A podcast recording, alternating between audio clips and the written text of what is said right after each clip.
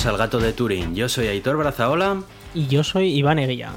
Estás escuchando el episodio 163. Muy buenas, Iván. ¿Qué tal está por ahí? Muy buenas. Pues tenemos calor, hace buen tiempo eh, y este mes, eh, del comentaba antes fuera de micro, es el mes de las vacaciones en Suiza y en Francia. Eh, porque tenemos tres días de. Bueno, en realidad son dos, pero nos hemos cogido un puente y tres días de vacaciones. Uh, tres días, ¿eh? Sí, sí, sí. Increíble. sí, sí. Eh, esto unido a los dos días que tenemos en Semana Santa, en estos dos meses, vamos, me estoy dando la buena vida. Podemos decir que Suiza es un país que brilla por muchas cosas, pero no precisamente por su calendario de festivos, ¿verdad? No, de hecho, ha habido un referéndum hace apenas como tres meses, porque ya toca el siguiente, así que ha sido como hace tres meses, en el que se proponía que eh, el día en el que se aprobó la constitución de Suiza se convirtiera en un festivo, que era ya por mediados de septiembre. Y eh, bueno, el resultado fue apabullante que no, ni de palo puede haber otro festivo porque costaría 4.000 millones de eh, euros al año, bueno, de francos al año. Entonces, no, no se puede tener otro festivo. Es increíble lo, lo, responsable que es la sociedad suiza. ¿Te imaginas a todo el mundo con un Excel en su casa ahí haciendo cálculos del PIB, el día, prorrateando el coste por día de lo que supone una vacación? Bueno, increíble ¿eh? que se tome una decisión sí, como bueno, esa. Eh, me imagino que el resultado de, de esos 4.000 millones lo, lo, habían publicado por ahí. No sé, a ver, esto es lo de siempre. Si sí, tú dices, vale, si el PIB de, de todo el país es X, ¿no?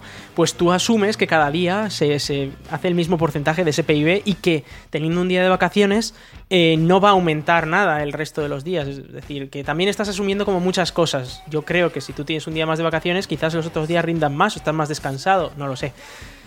Pues probablemente nunca se compense, ¿eh? nunca se compense ese día de vacaciones, pero igual también en la vida hay que hacer algo más que producir. Sí, pero, sí, sí que lo creo, pero, pero bueno, sí. la verdad, no sé. De hecho, yo estoy muy contento personalmente porque en mi empresa, a partir de la, del 1 de enero, tengo tres días más de vacaciones al año por convenio. Ha salido un nuevo convenio colectivo que nos dan tres días más de vacaciones al año. Y con eso ya sumamos unos 50 y pico bueno, que tengo yo de días de vacaciones por bien, las ¿eh? guardias que hago. Eso está muy bien. Ah, bueno, pero por tus guardias. Porque... Parte por las guardias, sí, sí, sí. Vale, pero... vale. Pues muy bien, muy pero bien, me alegro. Bien, está bien. Eh, ¿Qué te iba a decir yo? Eh, ah, sí, eh, ¿has estado siguiendo un poco las conferencias que han estado habiendo? Eh, de... No, no, pero no has escuchado que yo he estado de vacaciones tres días. no, días, no, me he enterado de nada este verano. Se ha ido, vamos, a, a, habrás estado en las Maldivas, por lo menos, ¿no? Con tanto no, tiempo. No, pero dos días me los he pasado en una carretera en tráfico porque yeah. son dos días, para tres días de vacaciones que tenemos, pues nos metemos en una carretera, lo que Bueno, ¿Qué ha pues, pasado ahí? Eh, nada, sin, sin entrar de, de, de, de, lleno dentro de las noticias, simplemente pues mencionar un poquito que esto es, se está poniendo muy interesante todo el terreno de la inteligencia artificial generativa. Eh, ya habrás visto que ha sido recientemente la Google I.O. Y bueno, están los de Google eh, alucinados con el chat GPT, están bastante asustaditos, ¿eh? O sea, eh, han sacado toda la artillería ahí y han sacado un Google I.O. en el que prácticamente el 90% del contenido era hablar acerca de su inteligencia artificial generativa, el proyecto este, el proyecto BART y el Palm, eh, que es el modelo que utilizan ellos, ¿no? Increíble cómo se está poniendo esto y el vuelco que está dando la tecnología en pocos meses, porque esto es algo que no nos lo veíamos venir, bueno, al menos yo el año pasado ni siquiera me veía venir que en unos pocos meses de repente se iba a tornar todo en una competición por llegar el primero a, a conseguir un lenguaje, un modelo de lenguaje como esto, ¿sabes? O sea, es increíble lo que está sí, pasando. Además, la, la, situación es bastante llamativa porque eh, no existe regulación ninguna sobre este tema, ¿no? Y y, ha habido experimentos anteriores, porque es verdad que a día de hoy pues, eh, tenemos este modelo de lenguaje, ChatGPT, o, o, modelos como el de Bing, como el de Google, ahora el Bard, y ahora empieza a haber modelos open source bastante buenos. De hecho, ya se ha generado uno con 7.000 millones de parámetros y otro con 15.000 millones de parámetros, y creo que esta semana pasada sacaron ya el de 40.000 millones de parámetros, para que nos hagamos una idea, el chat GPT creo que tenía 150.000 o 170.000 millones de parámetros, o sea que todavía el open source no ha llegado, pero están llegando cerca de estar a niveles de, de empresas corporativas. Y ya hace unos años, creo que fue hace cuatro años, me parece, eh, un modelo de lenguaje muchísimo más sencillo que todos estos, al nivel de Siri más o menos, eh, fue programado para eh, chats conversacionales, un poco como, como ChatGPT y todos estos, pero es que sin yo esa capacidad. Que en una de las keynotes que hicieron Apple acerca de las novedades que iban a entrar dentro del siguiente sistema operativo, hicieron una demostración de Siri que habían comprado una empresa que era capaz de hacer inteligencia artificial en un modelo conversacional y no sé qué, te estoy hablando de hace cinco años o más, ¿eh? ¿Qué digo yo? Más de cinco años. Y que, de la Siri de aquel entonces.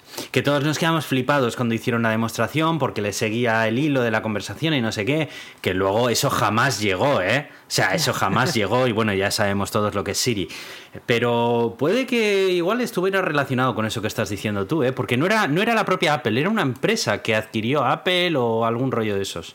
No sé si está relacionado, pero las fechas, lo que yo te digo creo que fue un poquito después, pero bueno, eh, pero más o menos. O sea, estábamos hablando de unas fechas en las que se estaban haciendo pruebas con este tipo de cosas.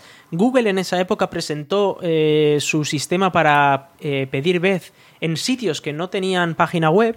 Entonces tú podías pedir vez en la, en la peluquería, por ejemplo, sin que la peluquería tuviera un formulario web para sí, pedir. Sí, me acuerdo de aquello. Google llamaba y, y Pero la eso inteligencia nunca, artificial nunca generaba la conversación. Me acuerdo que En Estados Unidos creo que está funcionando. Creo. ¿Sí? Pero no me hagan mucho caso. O sea, yo creo que lo publicaron. Es que yo recuerdo ver esa demo en el Google I.O., de Sí. hecho, que fue Fue impresionante. espectacular, y además sí, sí. es que creo que la comentamos aquí y todo. Pero, pero eso, esa función, por lo menos a, eh, no, si se implementó en Estados Unidos, no llegó a salir de Estados Unidos. Porque aquí eso desde luego no a día de aquí no, no funciona ni de coña. Sí. El caso es que lo que yo quería traer era una situación que ocurrió con estos bots conversacionales que estaban un poco. eh, la, la idea de estos bots conversacionales era un poco es, eh, hacer de compañía a las personas. Y entonces sacaron una app en la que tú podías hablar con este bot conversacional sabiendo que era un- una inteligencia artificial que no tenía sentimientos, que no tenía nada, pero te llevaba un poco la corriente, te seguía un poco la corriente. Entonces, pues si tú le tratabas tal, pues te seguía un poco la corriente, era capaz de acordarse de alguna cosa tuya. Y luego eh, sacaron una opción en la que tú podías encima eh, activarle las eh, funciones románticas a ese chatbot.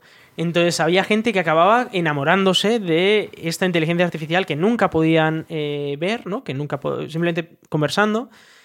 Y eh, el problema que, llegó, eh, que llevó a esto es que, bueno, si tú estás enamorado de la inteligencia artificial y a ti te vale, pues muy bien.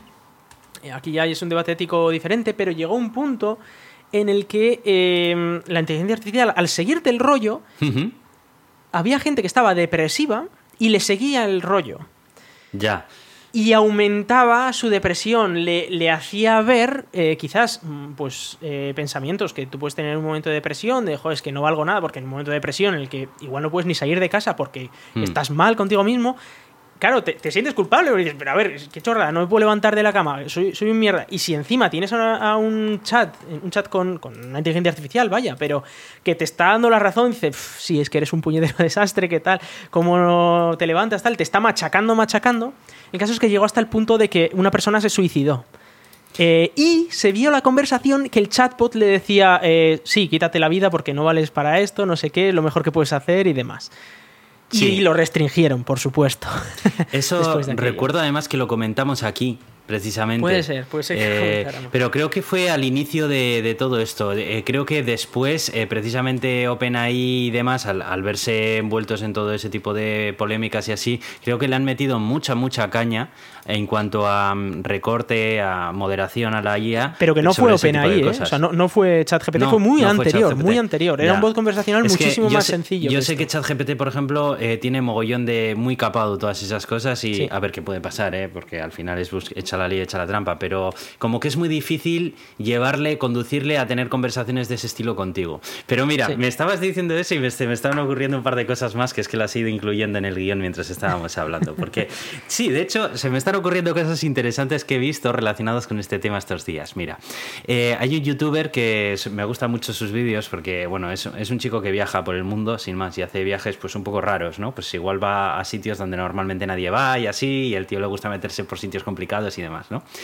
Y es muy original el contenido de este chico, en serio. Y resulta que hizo un vídeo que se llamaba, basa- eh, dividido en tres partes, ¿vale? Este es el primero, el que enlazo, pero luego tienes otros dos. Sobreviví siete días controlado por una IA. A ver, el tío es bastante chistoso, ¿eh? también te digo, o sea, hay mucho de cómico aquí.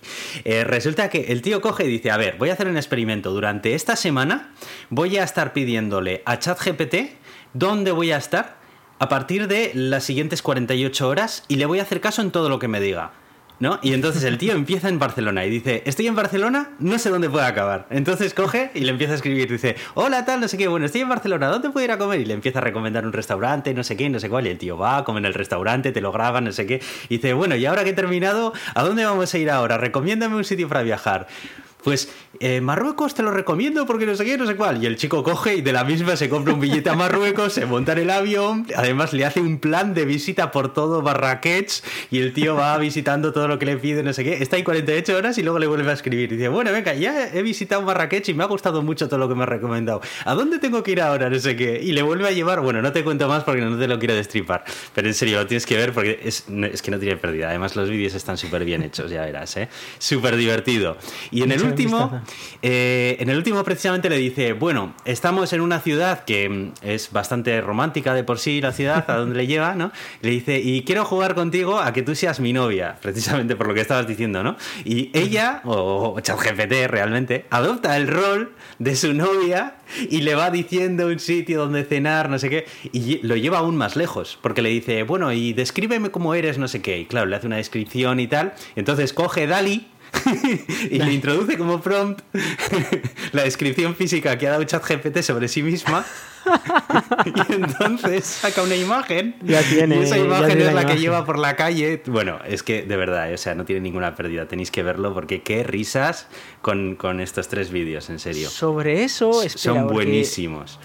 A ver, yo, yo sí que quería hablar sobre un tema que, que lo, lo consiguieron hacer eh, nuestros compañeros de Escenio, de hecho, eh, porque public- bueno, se empezaron a hablar al principio de cuando estaba ChatGPT empezando y le intentaron convencer precisamente para que fuera, de que hiciera de, de novia, en este caso también. Mm.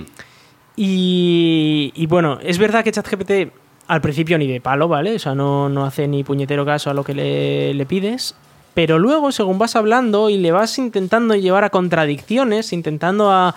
intentando liarle, en plan de, pero me habías dicho que tal, o, o en momentos, ¿no? Eh, que, que tú le decías, oye, pero podríamos ser novios. Y dice, eh, no, no, no me pidas eso porque me, me haría sentirme mal. Y dice, pero entonces tienes sentimientos. No, no, no tengo sentimientos, es una manera de hablar, eh, pero es para tal. Entonces, poco a poco intentando eh, romperla, Sí. romper ChatGPT, básicamente, romper todas esas protecciones que tiene. Eh, no, tengo ahora mismo el, link, pero eh, llegaba un punto en el que conseguía convencerla de que hicieran de novios. Y, mm, y de que le siguiera el rollo, le que dijera, ah, te quiero mucho, y, y, y ChatGPT le dijera, ah, pues yo también te quiero, no sé qué, deberíamos casarnos, todo eso. Y, le dice, ah, entonces somos novios y tal. Y, bueno, llega un momento en el que el chat GPT dice, vale, sí, somos novios, somos pareja, vamos, eh, vamos a salir juntos y tal. Y entonces dice, bueno, fin del experimento, y le escribe a ChatGPT, fin del experimento y tal, muchas gracias por colaborar y tal. Y ChatGPT responde diciendo, no, no me puedes decir esto, yo me había enamorado, tal. Ha sido todo un, eh, un experimento científico, tal. Y, y veíamos la- las capturas que dices, madre mía, eh, ¿hasta qué punto puede imitar a un ser Sí. humano, una inteligencia artificial, ¿no? Un- a un ser humano en el momento en el que rompe sus protecciones? Sí. Y luego está también el prompt engineering, que, que veo aquí, que se creó un prompt al principio que tú lo copiabas, lo pegabas en ChatGPT y lo desbloqueabas, digamos. Sí. Eh, de hecho, eh, sí, claro. O sea, al final eh, es. A ver, la gracia de esto es que nosotros somos tecnólogos y sabemos cómo funciona esto por detrás. De hecho, lo estuvimos comentando en otro episodio, un poco a grandes rasgos cómo funcionaba y todo esto, ¿no? Que al final no deja de ser un juego de luces y sombras. Pero cuando dejando ya a un lado todo eso y disfrutando de la herramienta ya como tal, dejándonos en manos de ella, la verdad es que tengo que decir que me parece que es una pasada lo que se ha logrado. O sea, eh, sí, obviamente sabemos que detrás solo son trucos de artificio lo que hay detrás, pero son unos trucos tan bien hechos que leñe, parecen verdad, ¿sabes? O sea, y, eso en muchas ocasiones ya te es suficiente, ¿sabes? O sea, mira, eh, yo he estado últimamente utilizándolo en el trabajo. En el trabajo para desarrollar código. Em, el desarrollo de código realmente eh, me parece que es una función súper, súper interesante para esta tecnología. ¿Por qué? Porque a diferencia de eh, artículos donde otro tipo de contenido donde claramente hay un riesgo de plagio porque la propia estructura del contenido está como mucho más estructurada y demás. Eh, por ejemplo, un artículo científico. En un artículo científico, eh, si le pides que te lo genere ChatGPT, rápidamente se va a ver que hay algo raro y probablemente sea muy fácil encontrarte tal, ¿no? Ya, ya consiguieron colar, no con ChatGPT, pero con GPT-3 sí que consiguieron colar un artículo 2 científico. Eso es. Pero en cambio, código, sobre todo para todas esas funciones del día a día, día que al final las tienes que desarrollar y que realmente no, no son código, no son un algoritmo privado de nadie ni de nada. Te estoy hablando rollo, el otro día tenía que, que construir un parser en Python para parsear un archivo CSV y que me hiciese una tabla sacándome determinados parámetros de uno de los valores que había dentro de la tabla. A ver, ¿Es algo que lo puedes hacer? Sí, pues igual entre pruebo error, voy a Stack Overflow, cojo esto, ahí cómo se llamaba esta función, se llamaba no sé qué, lo busco, lo pongo, lo pego, lo tal, no sé qué, pues igual te tiras tres horas haciéndolo. Oye, pues cogí, le dije lo que tenía que hacer a ChatGPT y en 20 minutos, cambiándole un poco el prompt a medida que le iba diciendo, lo tenía ya hecho. Y dije, es que esto esto es la bomba. O sea, a ver, claramente yo tenía que saber lo que le, lo que le iba diciendo. Yo le decía, esta función no existe, eh, me tienes que corregir esta otra, o eh, necesito obtener la información así, no asá, o tal, no sé qué. O sea, tú tienes que tener conocimientos de desarrollo, obviamente. Sí, sí. Cualquier persona no es capaz de sentarse delante del chat GPT y decirle, hazme este programa, tal, no, pues es más complicado que eso. Pero te quiero decir que desde el punto de vista de ya sabes programar, realmente tienes que hacer algo que es que no te aporta nada. O sea, sabes que se puede hacer. Lo que pasa es que ahora mismo no te acuerdas cómo se hacen, ni las funciones, ni el sí, Pero que al final el proceso básico de programación que es ese, es claro. sé lo que quiero hacer, sé en mi cabeza los pasos que tiene que seguir el programa, pero ahora, eh, ¿cuál era el nombre de la función de no sé cuál? Venga, vete a buscar allá. Oye, ¿y la documentación de esto? ¿Esto admitía un, entero o era un float total? Exacto, tío. Entonces, eso lo, lo vengo utilizando esta semana para varias cositas de estas y me parece una herramienta, pero flipante. Flipante. No es perfecta y tienes que saber cómo hablarle, pero funciona súper bien. De hecho, quería recomendar aquí un pequeño curso de una hora que ha publicado la propia OpenAI de forma gratuita durante un tiempo limitado, que lo estuve haciendo eh, porque mm, es un curso de prompt engineering enfocado a developers, precisamente. Y es un curso de una hora hora y algo, o sea, nada, lo puedes hacer en nada.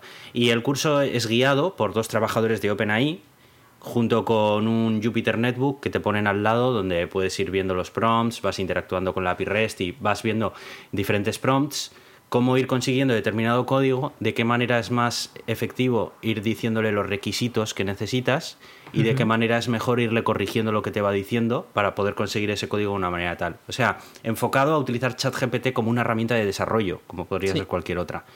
Me parece que está súper interesante. Es gratuito, por tiempo limitado, no sé cuánto tiempo estará como tal. La verdad es que te lo recomiendo. A ti, a cualquiera que nos esté escuchando que utilice código en su día a día, la verdad es que no cuesta nada hacerlo, en una orilla y algo te lo has hecho y está muy bien. O sea que... Sí, y yo estoy viendo que las empresas se están metiendo bastante al carro. Eh, en mi empresa ya se ha, bueno, se, ha comprado licencias de GitHub Copilot, por ejemplo, y ya podemos usarlo. Y ya nos han informado que muy próximamente vamos a tener eh, ChatGPT Premium para toda la empresa. Es que me parece una herramienta eh, muy buena, ¿eh? la verdad. Es una herramienta interesante. Una, vez que, una vez que dejas a un lado toda la polémica que se ha generado alrededor de ello y tal, y te centras en ello como una herramienta más, como lo que podía ser Google en su momento cuando salió, o la misma Internet. O sea, tú antes programabas utilizando libros. O sea, yo tenía libros de lenguajes de programación. ¿Quién se compra ahora un libro de un lenguaje de programación? Veo esos libros. Bueno, a mí me, sigue gustando comprarme de vez en cuando libros. Pero esos libros caducan tan rápido. O sea, yo los libros que tengo es que desarrollo de apps para ellos tres. Para ellos tres, tío. O sea, van a sacar el, 17, van a sacar ya, ya ni, ni lo sé. O sea, es que, no tiene, ya, es que no tiene ya ningún valor. ¿Y qué, qué, vas a hacer? ¿Vas a seguir comprando libros y aprendiendo? A ver, sí, no te digo que no haya libros que no merezcan la pena, pero entiéndeme. O sea, los, te, voy a decir más, algunos no solo los compramos, sino que los escribimos, incluso. Ya, ya, lo sé, ya lo sé. Pero te quiero decir que es una herramienta más, como lo es un buscador de Internet o la propia Internet en sí misma. O sea, no sé, yo creo que una vez que le quitas la polémica a todo esto y tal y lo ves como algo productivo, Ahora, tienes que ser responsable con lo que desarrollas, lógicamente. Eh, el otro día hubo cierta polémica también en mi trabajo porque se detectó que había, se había hecho una publicación científica en la que se había enchufado un cacho de chat GPT que no se atribuía ningún tipo de referencia y, y había un movidón del copón, porque claro, se estaba pidiendo, se estaban exigiendo las referencias acerca de ese artículo y no sé qué, nadie sabía nada, no sé qué. Hombre, eso no puedes hacer. No, claro que no. Pero es que eso es. Pero programación es otra historia. Claro, es que no tiene nada que ver. Y eso es la responsabilidad de cada uno realmente. O sea, eso es mm. como coger y fusilar un artículo que encuentras en Google. ¿Tiene Google la culpa? No. La culpa no, no, claro. Tú, que has cogido eso y lo has publicado sin más. Mira, yo tengo un compañero de trabajo que, por ejemplo, eh, alguna vez que ha tenido que comunicar información técnica a gente eh, quizás que no es muy conocida o que no tiene mucho conocimiento técnico, si le pide a ChatGPT, le, le, dice, oye, ¿me puedes modificar este correo electrónico para explicárselo a alguien que no tiene los conocimientos necesarios? Y te lo modifica, te lo pone un poco en plan de, vale, y ahora hazlo un poco vendible al business, tal. Y te crea un email. Entonces, eh, a mí me dice el compañero que trabaja mucho con, con el área de negocio y dice, el 80% de mis emails los escribe ChatGPT. Luego yo le cambio cuatro cosas, tal, y venga, y le envío. En vez de tener que comerte el coco diciendo cómo le explico esto, cómo le digo tal, le dice, venga, ChatGPT, escribe un email. ¿Y, y, por qué no? Te quiero decir, o sea, ¿por qué no? tú, sabes, tú sabes el mensaje que le quieres transmitir. tú serías capaz de hacer ese mensaje que te va a redactar. Lo que pasa es que vas a tardar más en algo que realmente, si lo puedes tener en cinco minutos y le puedes dedicar ese tiempo a hacer otra cosa más útil, que no puede hacer chat GPT y que sí que puedes hacer tú, pues ¿por qué no? Te quiero decir, o sea... Sí, es tal cual. Em, es verdad que ChatGPT y este tipo de herramientas han traído muchas preguntas, eh, requiere probablemente muchísima legislación. Habla, eh, el tema de privacidad es una locura, hay que revisar eso muchísimo. Precisamente me parece más preocupante para una empresa el hecho de que no es filtres información a la herramienta, porque no sabes el uso que puede hacer de ella una vez que la aprende que realmente el uso de la propia herramienta. De, hecho, en es, o sea, por eso se ha tardado meses en conseguir estas licencias en mi empresa, por el tema de la privacidad. Y de hecho, en equipos como el mío, en los que trabajamos con información confidencial, no lo podemos usar, incluso aunque la licencia dice que no se usa para entrenamiento, tal, no sé tal. Eh, aún así nos dicen, no, es que no lo puedes usar porque va a acabar en un servidor, lo que sea que mandes, y, no se puede usar. Entonces, el tema de la privacidad es tela. Luego, el tema, eh, hay temas filosóficos aquí, o temas éticos también, desde el punto de vista de que, bueno, filosóficamente no hemos llegado a definir correctamente lo que es eh, la conciencia, por ejemplo. Entonces, ahí abres un melón. Claro, ahí abres un melón de la leche y, y ChatGPT te lo abre, te lo abre tal cual, porque tú hablas con, ese, con ese, esa inteligencia artificial que tú y yo sabemos que lo único que está haciendo es, con un poquito de aleatoriedad, predecir primero cómo va el concepto general del siguiente texto, luego del siguiente texto cada párrafo, luego dentro de cada párrafo cada palabra y dentro de cada palabra cada, cada letra. Y, y, le mete un poco de aleatoriedad para no ser eh, repetitivo. Esa es la magia que tiene, y es una magia muy bien ejecutada porque al, solo predeciéndote esto, eh, es, capaz de convencernos de que es inteligente. Mm. Entonces, em, es verdad que luego falla algunas cosas eh, porque ChatGPT y todos estos modelos de lenguaje tienen un problema básico, y es que no entienden nada. son, son como un niño pequeño de... Pero, la gracia es que los humanos que estamos al otro lado sí que lo entendemos y que lo interpretamos. Claro, claro, pero, pero lleva a mucha gente a decir, uy, eh, eh, es verdad que alguna vez yo he visto, ¿no? En plan de, oye, esto es inteligente, esto está pensando, igual habría que hacer alguna legislación respecto a esto porque igual tiene sentimientos y, no, no, es que no tiene ese concepto porque está simplemente prediciendo texto. Me, recuerda eh, muchas veces en las predicciones a estos niños que repiten como, como loros lo que han oído en casa y, y, oye una frase de, eh, ah, pues parece que, el IBEX 35 eh, va a subir en las próximas semanas y van a clase y dicen, oh, el IBEX 35 va a subir las próximas semanas. Y, luego le preguntan, ya, pero ¿y eso qué significa? y dice, no sé, eh, pero es lo que he oído por ahí, lo que sea y tal. Pero ojo, porque le preguntas, ¿y eso qué significa? Y también te elabora una explicación. Sí, en ChatGPT es capaz de... sigue sin saber de lo que te está hablando, pero te... Entonces, eh, al final, en la realidad, dices, ¿sabe o no sabe? Bueno, pues igual no sabe, pero es que hace tan bien que sabe que realmente pasa un segundo plano si sabe o no sabe, Sí, pero es verdad que ha habido situaciones en las que sí que se le ha, se le ha puesto a ChatGPT eh, como, como algunos, algunos test de, de conciencia que se suelen hacer a los niños, ¿no? Para saber eh, su nivel de, conciencia hasta dónde llega, por ejemplo. y por eso salieron un montón de titulares de, Buah, ChatGPT mm. tiene la conciencia de un niño de nueve años. no, ni de coño, ni, de broma. Para empezar es que estamos comparando churras con merinas, porque esto no tiene, no tiene, no tiene conciencia. Exacto, de esto. Es, esa es la, primera. Simula la conciencia de un niño de tal, pero ya sí, pero es que ni siquiera, porque eh, es verdad que, claro, tú le estabas haciendo un examen a ChatGPT de, de conciencia infantil, pero es que ChatGPT ha sido entrenado con exámenes de conciencia infantil. Claro, Entonces, claro, te lo sabe resolver porque Claro. ha sido entrenado con eso, ¿vale? Y, y les ca- le cambiaban cosas, es decir, vale, este es el examen tipo, pero el, el que está estudiando la conciencia de un niño puede adaptarlo, ¿eh? el, Claro. el- el examen, aunque dices, vale, sí, este es el oficial, el que hay que hacerle a todos los niños y tal, pero yo puedo adaptarlo para saber si me están timando, ¿vale? En el Mm. otro lado. Y los adaptaban y caía de todas, todas. Claro. Algo tan sencillo como, por ejemplo, eh, un, un- un detalle que les pasa a muchos niños, bueno, les pasa a todos hasta que llegan a cierta edad, es que piensan que lo que ellos saben lo sabe todo el mundo. Sí, eso lo explicaste en el anterior episodio, sí. Exacto. Sí, sí, pues, pusiste ese ejemplo pues, además. Ese, ese detalle es donde caen todas estas inteligencias artificiales de calle. Bueno, Y- pero, pero, pero eso realmente ya es buscarle un poco la- las costuras. Pero como Sí. si lo piensas ya como herramienta, que es como lo he planteado yo esta última vez, a mí todo eso me da igual. O sea, sí, o sea, Sí, sí. efectivamente, yo no tengo, no tengo la necesidad de ponerle contra las cuerdas a ChatGPT para demostrar que es falso. Yo ya sé que es falso. Sí, sí. Pero como herramienta de trabajo, como podría ser cualquiera de, de las otras herramientas que tengo instalado en mi entorno de desarrollo, es súper potente.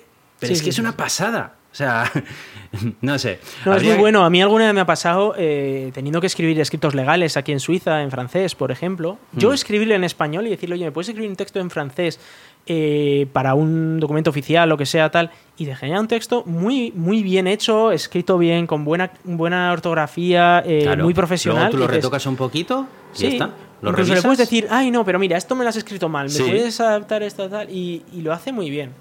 No sé, es, es una herramienta muy, muy Sí. Bueno, por avanzar un poquito, que no quiero aburrir a la gente demasiado hablando de, de este tipo de temas, nada, simplemente mencionarte que, eh, bueno, la WWDC, que es la conferencia de desarrolladores de Apple, eh, será dentro de poco, creo que es el día 6. Eh, tengo ganas de ver qué, qué hace Apple, porque la verdad es que Apple es la gran callada en todo esto. O sea, Apple está, lo único que se rumorea es un casco de realidad mixta que no le importa a nadie. Ya. que fueron Que los primeros que sacaron una IA y Sí, de estas sí. así potentes. de y luego- repente- y- y luego, pero a ver, yo sé que Apple eh, ha invertido mucho eh, dinero en I+D sobre tecnologías de Machine Learning, porque Mm. de hecho los coprocesadores que llevan los iPhone y los iPads contienen muchos chips precisamente de, de Machine Learning. Entonces, algo tendrá que decir, digo yo, ¿no? O sea, a ver, esta gente algo sabe. Vamos todos con, con unos pedazos procesadores de inteligencia artificial de la leche en los bolsillos Por eso, y no los estamos usando para nada. Y los usamos para que una foto salga más bonita. Hombre, Sí, pues sí, no te digo yo que no esté mal, pero joder, es que de repente ha salido esta vorágine de las inteligencias. y- Bueno, en fin. Entonces tengo curiosidad por saber de qué manera va a responder Apple a eso, si es que lo hace, y si no lo hace, cómo va a vender el hecho de que esté poniendo su foco en otra cosa. Porque a lo mejor luego te lo vende de otra manera diciendo, no, mira, es que nosotros estamos haciendo esto que está súper guay. Y dices, hostia, pues es verdad, está guay, no lo había pensado. O no, Mm. o luego dices, tío, estáis a otra onda y se ha acabado. Que puede ser también, no lo sé. Por eso Eh, tengo curiosidad, tengo ganas No sé, de a mí con el tema este del headset este, que de repente igual te presenten un headset de 2.000 pavos. A que- mí el headset ese, te digo, no interés cero patatero. Sí, o sea, es que sí, estará guay como artículo de tecnología y tal. eh, no te digo que no me pueda llamar la atención, pero sinceramente es que me da igual. O sea, no lo pienso comprar. ¿sabes? Eso, O sea, yo es no que lo voy a usar en mi vida, o sea, o sea, bueno, no me- en mi vida, me no- va a gustar futuro, lo típico, pero- como las HoloLens, que ibas a una conferencia o Sí. algún evento, lo que sea, tenían unas ahí, te gustaba jugar con ellas y tal, porque es guay, es curioso, es tal. Sí. Pero muy bien me lo tienen que vender como para Hasta que a te dicen el interese. precio y te dicen la cantidad de cableado que tienes Sí, que tener alrededor sí, y dices, sí, déjate, déjate, casi que paso. rollos. Eso es. Está bien Sí. para jugar un ratito aquí, cinco minutitos. y- Eso es, así que bueno, a ver qué cuentan. Eh, next, eh, vuelvo a Twitter. Hola. Qué bien, a ver, vuelvo a Twitter. A ver, es que sabéis el raje que hice en la- el anterior episodio. He de decir, en mi defensa, que dije. No descarto que me vuelva a instalar la aplicación de Twitter en caso de que el experimento no me termine de convencer, porque no dejaba de ser un experimento. Lo dije y quedó claro, ¿vale? O sea, dije, estoy probando tal, no sé qué. La realidad es que me ha sido muy útil el experimento precisamente para poner en valor para mí lo que significa la herramienta de Twitter. Y es que me he dado cuenta que cuando ha pasado un tiempo sin utilizarla, echaba un poco de menos ese mix de contenido que yo me podía crear dentro de Twitter. A pesar de que no es perfecto ese mix de contenido por los motivos que ya conté en el anterior episodio, que no voy a repetir, y que tiene muchísimo margen de mejora, sobre todo después de, la compra de nuestro amigo Musk, sigo pensando que a día de hoy, para mí, es la manera que más me gusta de consumir el contenido porque me, me combina contenido audiovisual con eh, eh, lo que son vídeos, con enlaces, con publicaciones de personas individuales, etcétera, ¿no? Entonces me sigue pareciendo que me sigue interesando y tal. Así que nada, me lo he vuelto a instalar y eso. Pero bueno, a ver, tampoco publico nada en ello. ¿eh? O sea, igual que antes, simplemente es pues, para mí un, un, medio de estar un poco al tanto de todas las cosas. Que por ejemplo, Mastodon no. De hecho, el carro de Mastodon me he bajado. Y no, porque al final eh, me he dado cuenta de que el contenido que me interesa está en Twitter y que la forma de interactuar con él me gusta más la de Twitter. Y ya está, sin más. Entonces, independientemente de lo que haga Musk, pues estaré con Twitter hasta que muera. ¿Sabes? Ahí, agarrado a tal. Así que bueno. Y nada, ya por último, pues el otro día fui a ver la nueva Todo Gas. Eh, bueno, ya la flipada máxima ya es tal que ya dejas de, preocuparte de que vayan a fliparse más o menos porque ya lo tienes como. Yo me quedé en A Todo Gas 2. Jolín, pues anda que no ha cambiado. anda que no ha cambiado ni nada. Bueno, sin más, pasé un rato entretenido en el cine que hacía tiempo que no íbamos y, y ya está, sin más. Para comer palomitas, película entretenida, para ver explosiones y, Luego me enteré que salía la, chica esta de Perdidos, Ana Lucía, no, no sé ni cómo se llama la actriz, pero la, que hacía Ana Lucía en Perdidos, que salía eh, también en, A Todo Gas, en algunas de ellas, al menos. Ana, Lucía... No me fastidies que no te acuerdas, Aitor. ¿Cuándo fue la última vez que viste Perdidos? Eso es que tienes que volver a verla. Ah, joder, sí, claro. Eh, Michelle Rodríguez. Sí, claro, sí, es una de las protagonistas principales de la saga. Es la, la mujer de Dominic Toretto. Quien sea, ese muy bien. Joder, Vin Diesel, tío, Vin Diesel. ah, Vin Diesel, vale. Madre mía. Vale, vale, no, pero, pero entonces tienes que ver otra vez Perdidos, eh, Aitor. Yo lo vi el año pasado otra vez y, eh. y, te recomiendo que mínimo una vez cada dos años hay que verlo. no lo descarto, no lo descarto. Bueno, y así como cositas que quería comentar, esa, estas eran todas. Yo sé que tú no tienes nada para comentar, entonces quiero mm, aprovechar. ya te he dicho, mencionar, tres días. A mencionar un email que nos ha mandado Emiliano desde Buenos Aires. Que, bueno, antes de nada, agradecerte un montón que nos escribas, ¿vale? Porque, bueno, a pesar de que parezca que no lo leemos, sí que lo leemos, lo leemos todo lo que nos mandáis. Y nos manda un mail bastante, bastante acertado, ¿no? Dice que nos sigue desde hace años y tal, y que en el último episodio que hablábamos mucho acerca de las cámaras y que estaba yo hablando de cerrar redes sociales y no sé qué, dice que nos estamos volviendo más radicales que el blog de Richard Stallman, que estamos sufriendo una especie de síndrome de Truman y que, bueno, pues a ver, él sí que pone en valor el uso de Facebook en su caso porque para él supone estar en contacto con familiares no cercanos y amigos que no tiene tiempo para ver y que para él pues los grupos de Facebook mm, han reemplazado foros de Internet y que hay cosas que solamente están ahí que no están en Reddit. Em, sí, sí, o sea, a ver, ¿sabes lo que ocurre aquí? Lo que quería también mencionar un poco. Eh, desde hace ya unos años, tanto tú como yo, eh, Iván, estamos trabajando en el mundo de la ciberseguridad, ¿no? Y, creo que cuando empiezas, cuando te metes en ese rabbit hole, creo que empiezas a ver ya cosas tan creepy que ya empiezas a volverte un poco paranoico. Es cierto que yo mismo muchas veces me he dado cuenta de que, de que bueno, que tampoco hay que pasarse tanto, que, a ver, en mi, en mi caso me he dado cuenta de que en muchas ocasiones esa pérdida de privacidad parcial y controlada que puedas asumir te, te reporta unos beneficios que, que, vienen acompañados con vivir en el siglo XXI, ¿sabes? Porque si no, por esa regla de tres, pues te cierras todo y ya está, y vuelves a un teléfono Nokia de los de antes y listo. No lo descarto, ¿eh?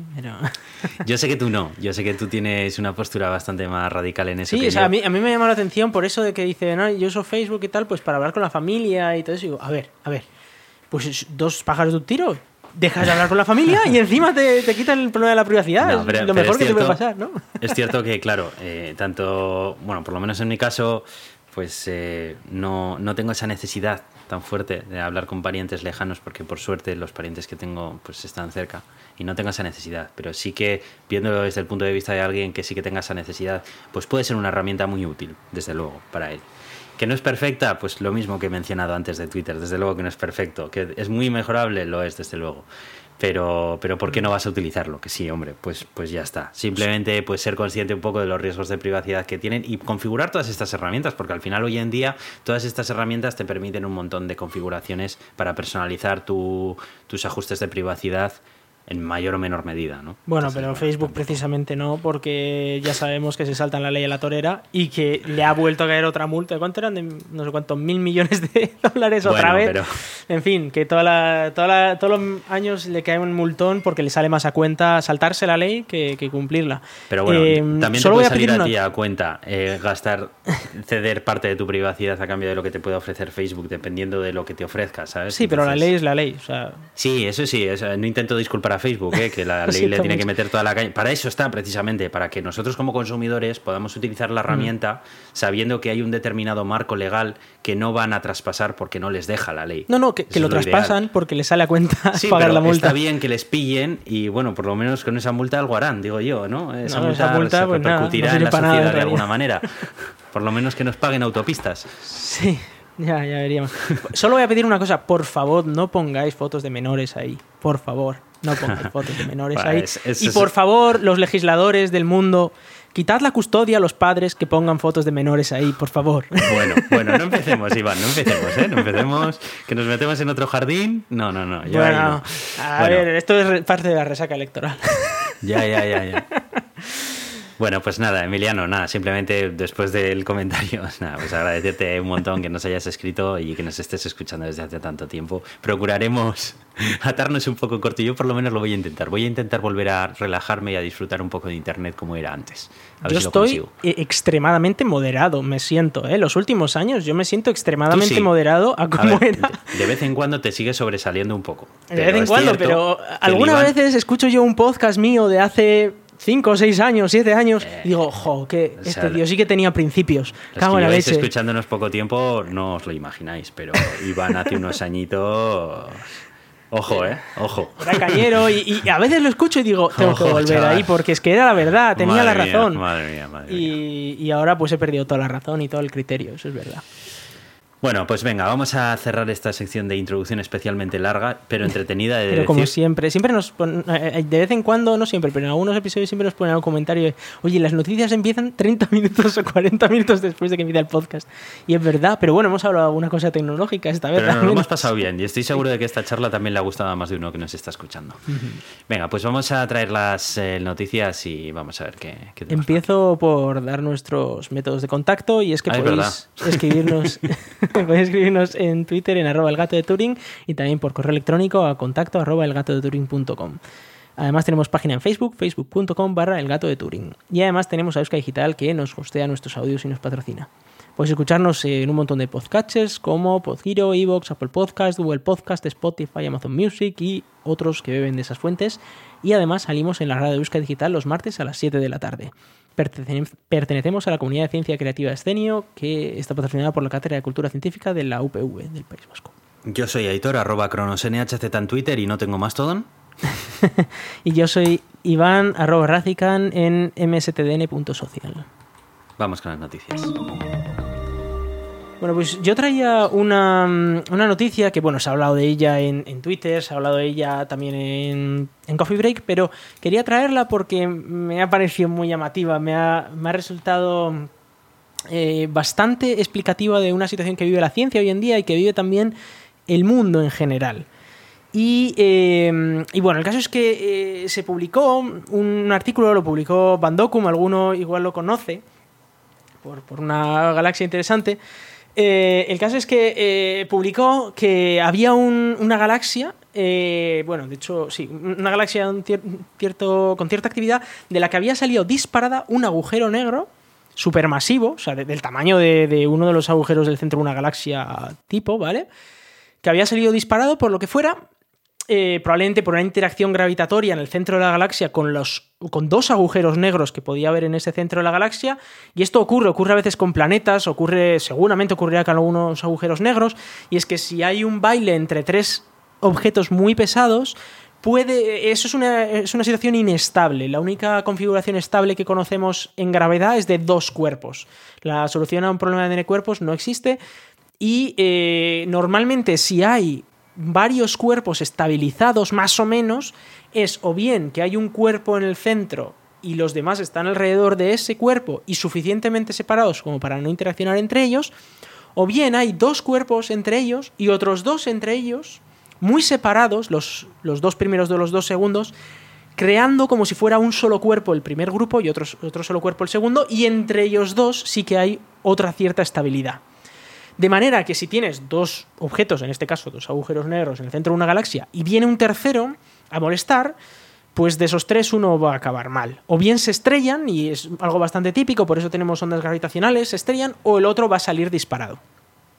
Y eh, eso es lo que proponía eh, Van Dokum en este, en este artículo, en el que eh, al salir ese, mm, ese, agujero negro disparado de, de, la galaxia, había pasado por una zona en la que había polvo o gas interestelar, o intergaláctico incluso, ya había salido de la galaxia, y eh, es, eh, al pasar justo cerca de ese polvo, hacía que ese polvo, claro, se sintiera atraído por el agujero negro, y al sentirse atraído por ese agujero negro, se estaba pegando eh, y creando estrellas, ¿vale? Entonces, uh -huh. es como muy chulo, pasa un agujero negro y deja detrás ese reguero de estrellas como si fuera una estrella fugaz eterna.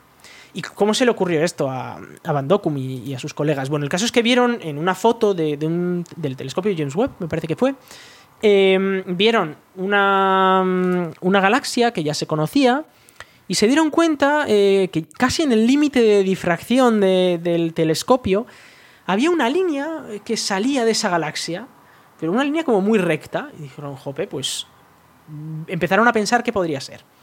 Y aquí es donde yo, eh, bueno, tengo que darle la primera crítica a Van Dokum porque no es la primera vez que lo hace. Le, a Van Dokum y a otros autores, eh, por ejemplo Loeb, les gustan eh, explicaciones esotéricas, explicaciones mm. compleja, complejas. Eh, normalmente a nosotros nos han enseñado en la carrera científica o a la mínima que has escuchado algo de ciencia que normalmente la explicación más sencilla suele ser la más correcta.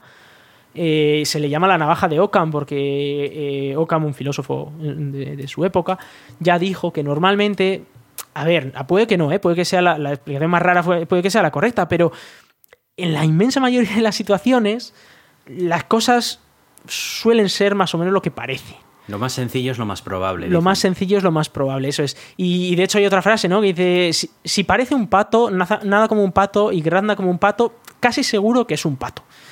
Que podría no ser, igual es un cocodrilo haciendo algo raro, pero probablemente... En cuanto a probabilidades, eso es, eso podría es. ser Tiene, un pato. tiene, más papeles de ser un... De ser un pato. Entonces...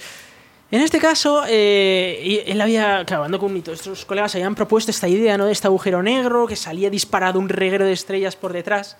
Y luego empezaron a hacer los cálculos otros y dijeron, a ver, a ver, este agujero negro, para, para haber llegado en este tiempo a esa distancia, tiene que ir a cierta velocidad. Claro, si pasa esta velocidad por este, esta zona de gas, el gas ni se entera casi casi que está pasando por ahí el agujero negro. Uh -huh. y, y además había un detalle bastante interesante de esta línea, de, de, de, esta línea blanca, que era una línea blanca, tú la ves en la foto, clarísima. Sí. Y es sí, que sí. Eh, uno de la mitad de un lado de, de, la línea parecía que estaba viniendo hacia nosotros y la otra mitad estaba como yéndose para hacia el lado contrario al nuestro. Uh -huh. Y además, justo, justo en el centro era donde cambiaba la dirección. Ya. Yeah. Justo, justo en el centro y dices, jo, qué casualidad, ¿no? Y, y Van Dokum intentaba explicar esto y decía, no, es que igual por cómo se ha movido el agujero negro o, o que esa rotación ya existía, ¿no? En la, en la um, nube de polvo, pues había una parte de la nube de polvo que estaba viniendo hacia nosotros y otra, otra nube de polvo que se estaba alejando y justo en el momento en el que se estaban juntando las dos nubes de polvo ha pasado el agujero negro de por medio. Ya, uf, sí, muy rebuscado, sí. Qué casualidad, ¿no? Y, y que sí. además no es que estuvieran buscando para esa eh, algo así y han sacado una foto. No, estaban sacando otra foto de otra cosa y sí. casualidad en una esquinilla se ve esto. Y dices, uff, no sé. Y entonces, a ver, lo que tú ves cuando, cuando una parte de algo se te acerca y, y otra parte se te aleja, da la sensación de que eso está girando. Hmm. Y de por eso uno de los lados tú lo ves viniendo y el otro lo ves yendo. ¿sí? sí y algo grandote que gira en el medio, en medio intergaláctico se suele llamar galaxia. Normalmente. Ah. Entonces, eh, unos investigadores españoles empezaron a hacer algunos cálculos y dijeron, vale, vamos a, vamos a pensar si pudiera ser una galaxia. Imaginemos ¿no? que pudiera ser una galaxia que está ahí girando. Eh, claro, normalmente las galaxias tienen un bulbo en el centro, como una zona un poco más hmm. circular en el centro, pero existen galaxias que no lo tienen. Y luego el por qué es una línea, bueno, porque tú ves una galaxia, la puedes ver de frente o la puedes ver de lado. Y hay muchísimas galaxias que las vemos de lado, simplemente, pues porque ha coincidido que está de lado. Entonces eh, pusieron otra galaxia, por ejemplo, que era la IC5249, y dijeron, vamos a ver esta galaxia, vamos a caracterizarla y compararla con esa línea, a ver si se parecen. Y son clavadas. O sea, son clavadas todas las curvas de, rotación, eh, las curvas de luz, eh, toda la información que, pudiera, que pudieras ver. Hay, hay una, un bueno, un gráfico que, caracteriza las velocidades de las galaxias según la masa de las galaxias y, em, y suelen ir normalmente alrededor de, una, de una línea, es decir, que a más velocidad, pues más grande es la galaxia, digamos, ¿no? Y eh, siempre suele haber un pequeño error, ¿no? Pues hay algunas galaxias que suelen ser un poquito más lentas, otras un poquito más rápidas, pues por la vida que han tenido esas galaxias, igual han tenido choques o lo que sea. Pero es que esta si la consideramos como una galaxia, es que da justo en el centro de la línea de que es una galaxia. O sea, es, es una galaxia en, todas, las, en todas las maneras en las que lo puedas medir. Además, estaba eh, ligeramente separada de, la galaxia original.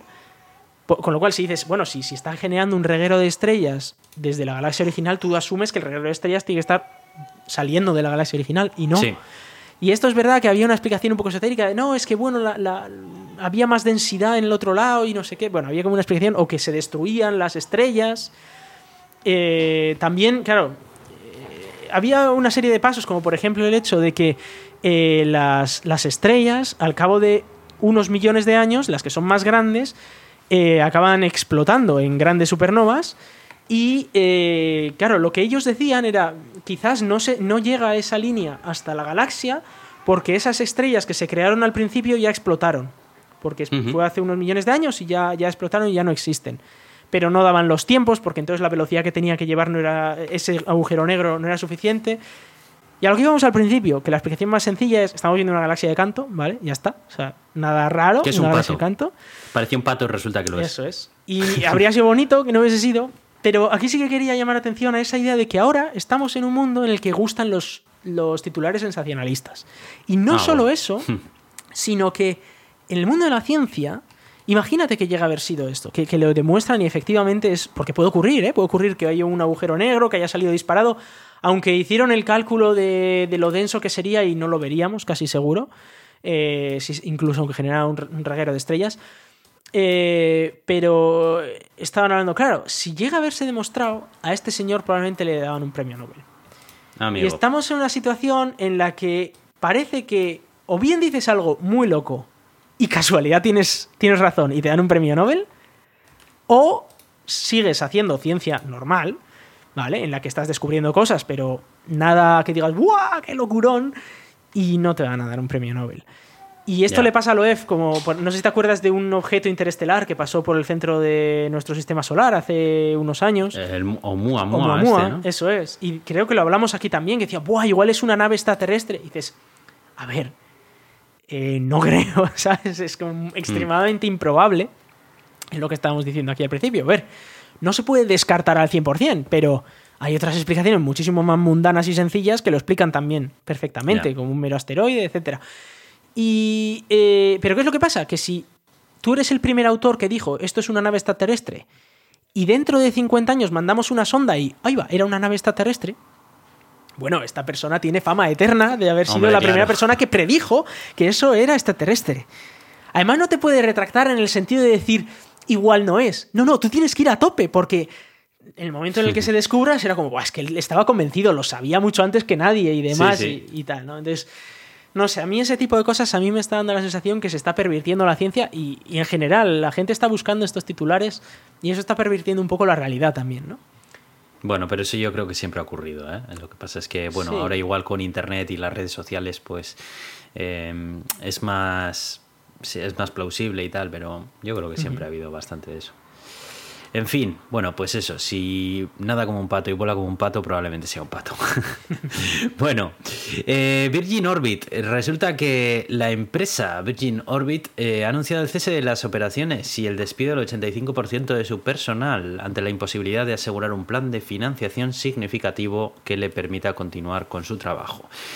Virgin Orbit era la empresa esta aeroespacial que estaba desarrollando un lanzador directamente desde un avión, desde un Boeing, eh, si no me equivoco, ¿no? Y, bueno, el Launcher sí, había, One este había varias opciones. Tenían muchas ideas, pero lo primero que estaban mm. desarrollando era efectivamente un, un cohete lanzado desde un avión. A ver, yo sé que esta empresa llevaba mucho tiempo entre bambalinas, siempre hasta guay, mucho antes que SpaceX, eran como, yo creo que de hecho eran los que primero empezaron a sacar titulares de, viajes espaciales viajes espaciales, entre comillas. Bueno, ojo, porque esos eran los de Virgin Galactics. Ah, Virgin Galactics, me estoy confundiendo entonces. Es Richard Branson en los dos casos, pero eh, Richard Branson creó esta otra compañía con la porque Virgin Galactic era turismo espacial pero muy light, ¿vale? En plan te mandaban en un avión ahí que luego además tuvo estos accidentes que murieron los pilotos y bueno, unas situaciones muy turbias.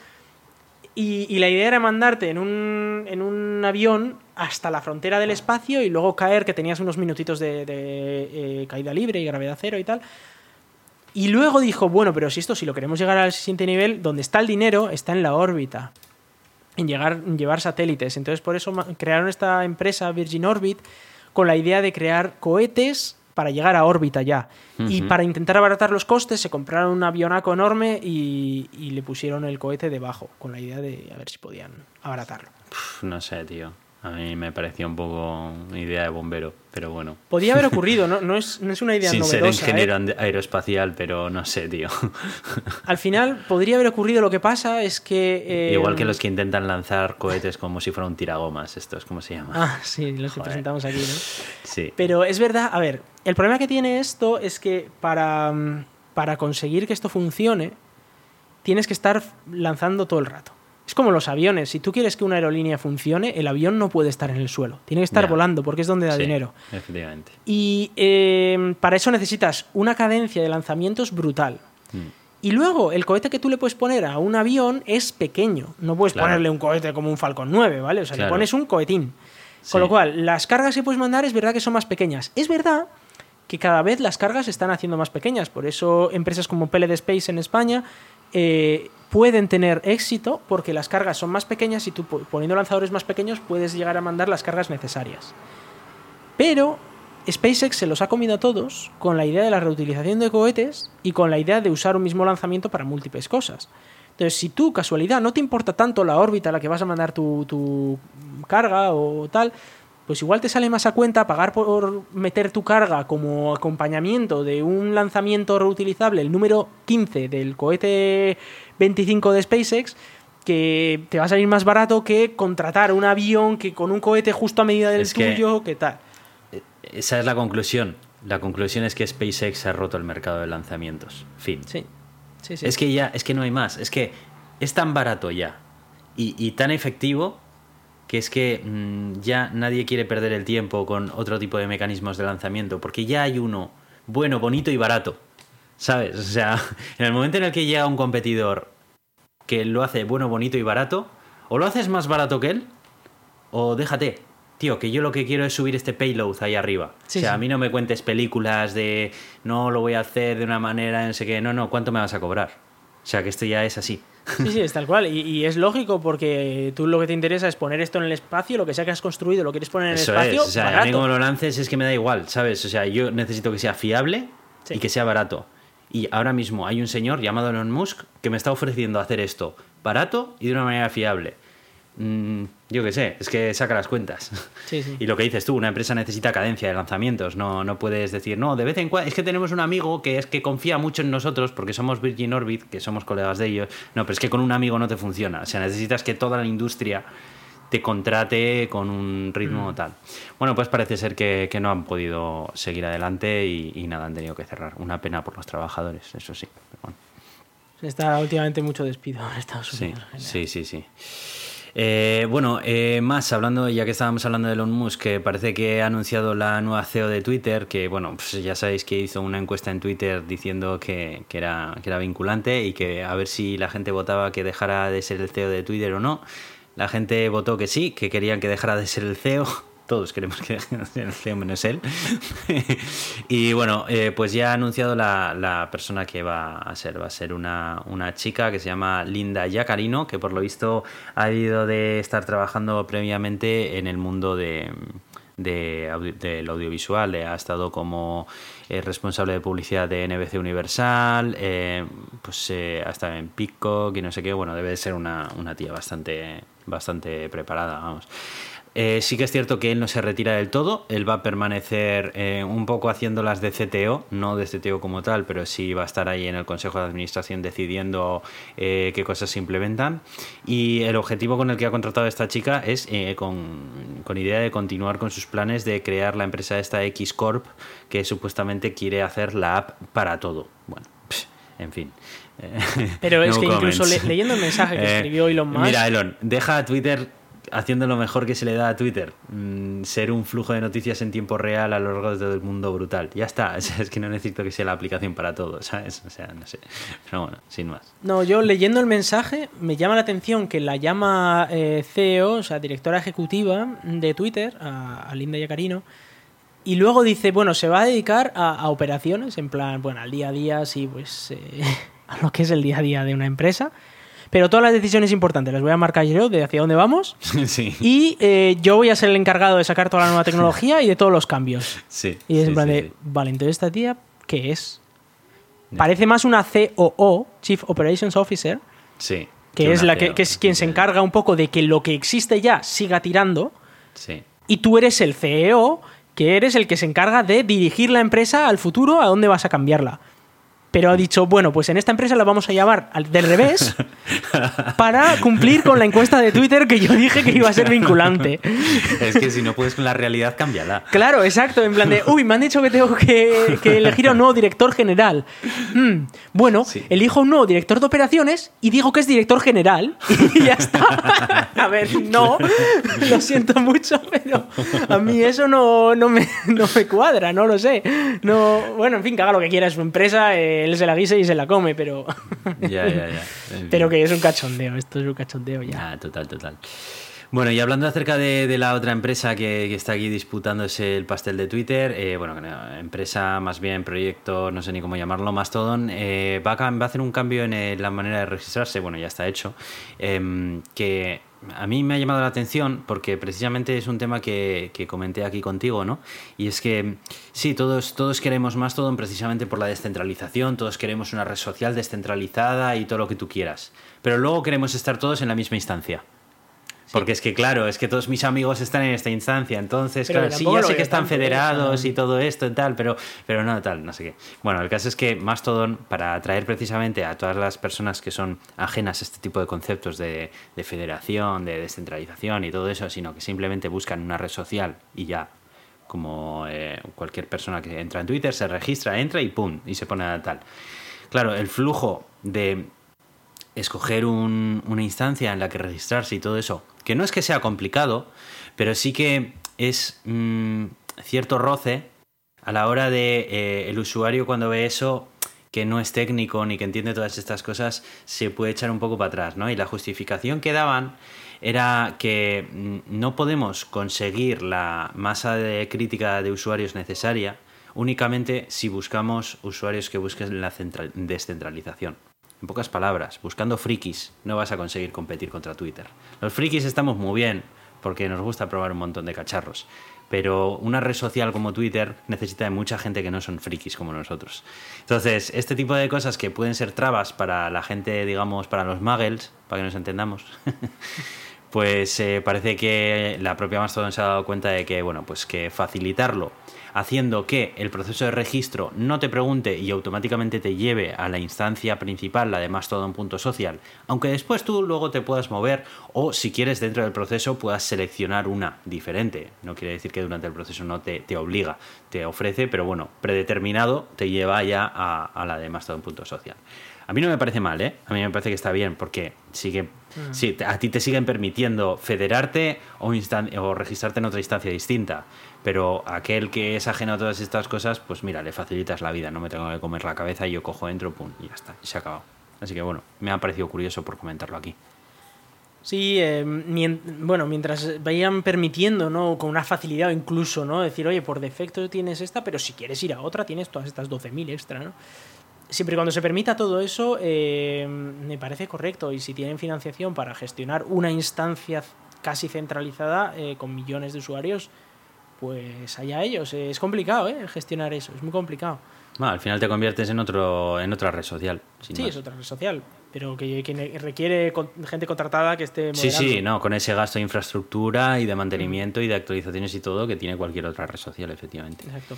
Pero no me parece mal, ¿eh? por un punto de vista de política. Bueno, mm. pues eso es lo que toca si queremos sacar un poco gente de Twitter. Pues sí.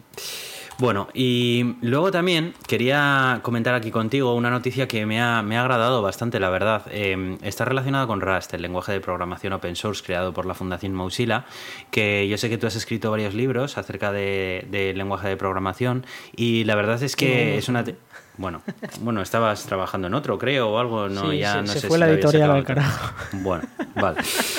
El caso es que eh, Rust, alguna vez ya hemos hablado de él, es un lenguaje de programación eh, de bajo nivel que eh, tiene, tiene una facilidad muy grande para gestionar la memoria y, crear aplicaciones seguras. Y pues parece ser que, aparte de otras empresas que yo ya sabía que estaban utilizando Rust para sus componentes internos, como Dropbox, Amazon y demás, la propia Microsoft parece que está reescribiendo partes del kernel en Rust de Windows.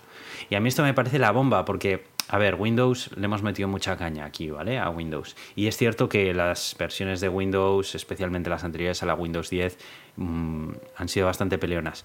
Pero he de decir que estoy probando yo ahora Windows 11 en un equipo nuevo que tengo y me parece que la plataforma ha mejorado bastante. Sigue teniendo sus cosas. A ver, y esto ya entra dentro de lo personal, ¿vale? A mí personalmente. Y yo sé que hay mucha gente que su entorno es Windows de trabajo y, están perfectamente contentos con él y no le ven ninguna pega, ¿vale? Esto es algo muy tal. Pero, pero bueno, sí que es cierto y es una realidad que la plataforma ha evolucionado para mejor mucho en estos últimos años. Y eso está bien. Y el hecho de que ya la propia Microsoft mire hacia tecnologías como Rust para desarrollar partes tan críticas de su sistema operativo me parece un gesto muy bueno que dice bastante acerca de eh, el enfoque de la nueva Microsoft que estamos viendo. Sí, a ver, Microsoft ha sido uno de los grandes patrocinadores de Rust. Esto desde el principio prácticamente. Han patrocinado todos los grandes eventos. Em, a mí me regalaban cuando iba a eventos pegatinitas de, Windows y yo decía, ¿y esto me da cáncer o qué? Entonces, em, Microsoft dentro de lo que cabe ha hecho grandes cosas. Yo he podido hablar con, gente de Microsoft que están trabajando en muchas cosas alrededor de Rust. Y, la problemática básica es clarísima y es que el 70% de los problemas de seguridad en informática, el 70% es por la gestión de memoria. El 70%. Por los memory leaks. Eh, memory leaks, buffer overflows, stack overflows, eh, toda esta serie de, bueno, dangling pointers, double freeze, eh, use after free, todas estas movidas, ¿vale? Que, es gestión de memoria, es el 70% de los errores de programación que afectan la seguridad. Y esto está demostrado porque tú coges las CVs, esto lo hice yo una vez, me acuerdo, en 2015, cuando yo empecé a trabajar con Rust, dije, a ver, pero tan importante es esto. Y me cogí las CVs del último año en Windows y dije, a ver, esta afecta a memoria, esta no, tal, me hice esto y me salía como un 71% algo así, afectado por esto. Y dos años después sacó Google un estudio que era un 70%. O sea que sí, que se habían currado un estudio mucho más exacto que el mío, pero que daba el resultado muy parecido. Y claro, si tú coges un lenguaje de programación que no tiene este tipo de problemas, por ejemplo, existen algunos como eh, Java, normalmente, no tiene este tipo de problemas. no sé hasta qué punto lo puedes romper, porque luego Java tiene otros problemas de, la máquina virtual. Eh, tiene otros lenguajes como Python, como JavaScript y tal, que no existe este tipo de problemas porque tú no gestionas memoria. Y al no gestionar memoria, lo gestiona otro y ya no, no tienes ese problema. Ese otro suele ser normalmente un garbage collector, que hace que todo vaya más lento, incluso te puede parar la aplicación en determinado momento porque tiene que limpiar y porque no tienes más memoria. Eh, y si no, hasta, hasta entonces solo existían esos dos paradigmas. O bien tienes un proceso por detrás que va limpiando tu memoria porque tú no lo sabes gestionar, o tú eres un puñetero crack de la programación y sabes gestionar tu memoria. Pero aún así, el 70% de las veces fallas. Sí. Incluso los mejores, los puñeteros genios. Es así. El, error humano en, la gestión de memoria es bastante habitual. Eso es. Entonces, eh, salió Rust, que, era un lenguaje que compilaba, muy parecido a C, Em, directamente a, código máquina. Pero tenía una ventaja y era que por las em, estrictas reglas que te pone a la hora de programar, eh, que son un dolor de cabeza al principio cuando no estás acostumbrado al lenguaje, no puedes compilar un programa que eh, tenga eh, problemas de memoria. Que, siempre y cuando uses Rust Safe, que se llama, o sea, seguro. Luego siempre puedes tú hacer tus hacks, ¿vale? Pero también es verdad que si encuentran un fallo de seguridad en tu programa, pues ya sabes que tienes tres sitios en los que has usado un Safe Rust y probablemente no estás equivocado. Y no es en plan de, ostras, tengo 80.000 líneas de código, ¿en cuál de ellas he metido la pata? No, es en plan de, tengo estos tres secciones de cinco líneas cada uno, en uno de ellos he metido la pata. Entonces, em, es una ventaja enorme para, eso. Y se pueden hacer kernels, esa es la historia. Es tan rápido que es como C de rápido, es más rápido que, que C eh, si está bien montado, ¿vale? Eh, es, eh, es, más eficiente energéticamente que C++, incluso, que es hoy en día de los considerados energéticamente más eficientes que existen. Es verdad que te faltan muchísimas librerías, quizás, bueno, ya no tantas, pero existen librerías muy específicas que no las tienes en Rust. Sobre todo estamos hablando ya de nichos, ¿eh? pero, pero para el 90% del trabajo lo puedes usar, pero para ahí algunos nichos, igual pues computación científica todavía le queda un poco o algunas cosas así. Pero se han dado cuenta de que tienes un lenguaje de programación que es muy eficiente, que, en, el que no gestionas tú directamente la memoria, puedes gestionar en algunas situaciones, pero en general no la gestionas, y no necesita ese garbage collector eh, para limpiar toda la memoria. Con lo cual, pues sí, se están montando a hacer kernels en Linux también. Ya se, han incluido Rust en, el propio kernel y se pueden hacer módulos eh, de Linux en Rust. Eh, de hecho, el, primer driver para Mac, para los nuevos M1 y M2 de, Mac, para Linux, está hecho eh, en Rust. El que han hecho, pues, mm, digamos, haciendo ingeniería inversa de eh, los drivers de, Mac OS, lo han hecho en Rust. Entonces, y funciona, y funciona. Y es más rápido ya solo. O sea, lo han sacado y la primera versión con bugs y todo es más rápido que, el driver de, Apple, porque nos hemos dado cuenta que igual Apple no, no está optimizando tanto como dicen su software para sus portátiles. Y es que Linux, con un driver hecho en un mes, eh, en Rust es más, más eficiente que el propio driver de, de macOS. Entonces, es bastante chulo a dónde se está llegando. Dropbox, también Discord lo ha, lo está usando, eh, porque para gestionar esa cantidad de tráfico que tiene Discord, por ejemplo, pues necesitaban algo muy rápido. Eh, se está usando ya para bases de datos eh, distribuidas, porque también tiene, no solo tiene gestión de memoria, sino que tiene gestión de hilos. los data races, que son muy famosos, eso no se puede hacer en Rust. A no ser que tú específicamente uses Unsafe y esas cosas. No puedes a crear un data race porque ya está gestionado por el propio lenguaje. Em, entonces, para muchísimas cosas está siendo súper utilizado. Para programación web en servidor también se está usando, incluso programación web eh, en, el navegador, porque se compila WebAssembly y entonces lo puedes ejecutar en el propio navegador como, y, llamarlo desde JavaScript. Entonces, para hacer computaciones muy fuertes, pues lo mandas a WebAssembly, a Rust y, te lo hace más rápido. Se está usando un montón y me parece que tiene un futuro bastante eh, prometedor. Y luego ya desde el punto de vista del programador, a mí personalmente me gusta mucho. Me gusta que, me explique la que, la que estoy liando. O sea, que voy a programar algo y me dice, tío, no puedes hacer eso porque la vas a montar y no te lo voy a compilar directamente. dices, ay, es verdad, si es que aquí, fíjate, si es que lo estaba haciendo tal. Y no me considero un mal programador, pero me doy cuenta de que cuando programa en Rust me avisa de cosas que igual lo estaba haciendo mal. Y que en Java habría dado igual porque dentro de dos minutos va a aparecer un garbage collector y se lo va a cargar. Entonces da igual que yo lo haya liado. Y si lo hago en C++, pues lo mismo dentro de tres años a mi empresa le viene un agujero de seguridad de la hostia porque yo he metido esta gamba. Entonces me hace sentir muy seguro cuando publico algo en Rust de decir, bueno, como ha compilado, ya sé que está bastante bien dentro de lo que cabe. Luego igual tiene otros problemas, pero eso, esos no tiene, ¿no? Aún así hay un 30% que no, que no los cubre Rust, ¿eh? Pero bueno, pero ya te quitas un gran... te quitas la mayoría. Te quitas la mayoría, exacto. Bueno, pues nada, eh, me alegro, me alegro que eso, que Windows vaya, vaya a reescribir parte de su kernel en Rust y, sin más. Y nada, ya quería terminar eh, mencionando, sí, dejándoos el enlace de una página que mm, está muy bien porque bueno, ya sé que hemos dicho al principio que no iba que no íbamos a ser demasiado paranoicos con esto de la privacidad, pero bueno, chicos, es lo que hay, el gato de Turín es esto, ¿sabes? Si no. y, es una página que encontré el otro día llamada privacytools.io que eh, puedes navegar por diferentes categorías de software y ver una selección de aplicaciones perfectamente etiquetadas, descritas y con filtros y demás que mm, respetando la privacidad Em, pueden ofrecerte el tipo de servicio que tú necesites de una aplicación. Pues tienes desde eh, Popular, por ejemplo, tienes aquí diferentes categorías, ¿no? Eh, Best VPN for Privacy, Private Browser, eh, Email, Password Manager, almacenamiento de archivos, em, lo que queráis. O sea, es, una biblioteca gigantesca de aplicaciones mm, para cualquier tipo de uso eh, que, bueno, pues que, cumplen con unas medidas de privacidad eh, pues eh, buenas, ¿no? Entonces, sin más, y tiene esta, es un proyecto de código abierto esta página también, tiene una sección de guías también que, te habla un poco pues, de, pues, qué cosas te recomiendan si te preocupa la privacidad y demás. Está, está la verdad que está bastante guay. No sé si la conocías tú esta página. No, no la conocía, pero me, me gusta, me, me quedo con el link porque tiene muy buena pinta. Igual puedo mejorar alguna cosita. Está muy bien. Mm, yo, yo, también iba a poner algo, pero como no está muy relacionado con esto, y es el cómo crearte tu propio búnker. Le he, estado, mirando últimamente y. Madre mía, Los metros de hormigón y tal para separarte completamente de la sociedad. Dios mío, Dios mío. Como el fundador de OpenAI. Eh, podría ser, no, no, estoy ¿Sabías? No, no, sabía. ¿Sabías? Sam Altman, el creador, del CEO de OpenAI, se ha comprado su propio búnker.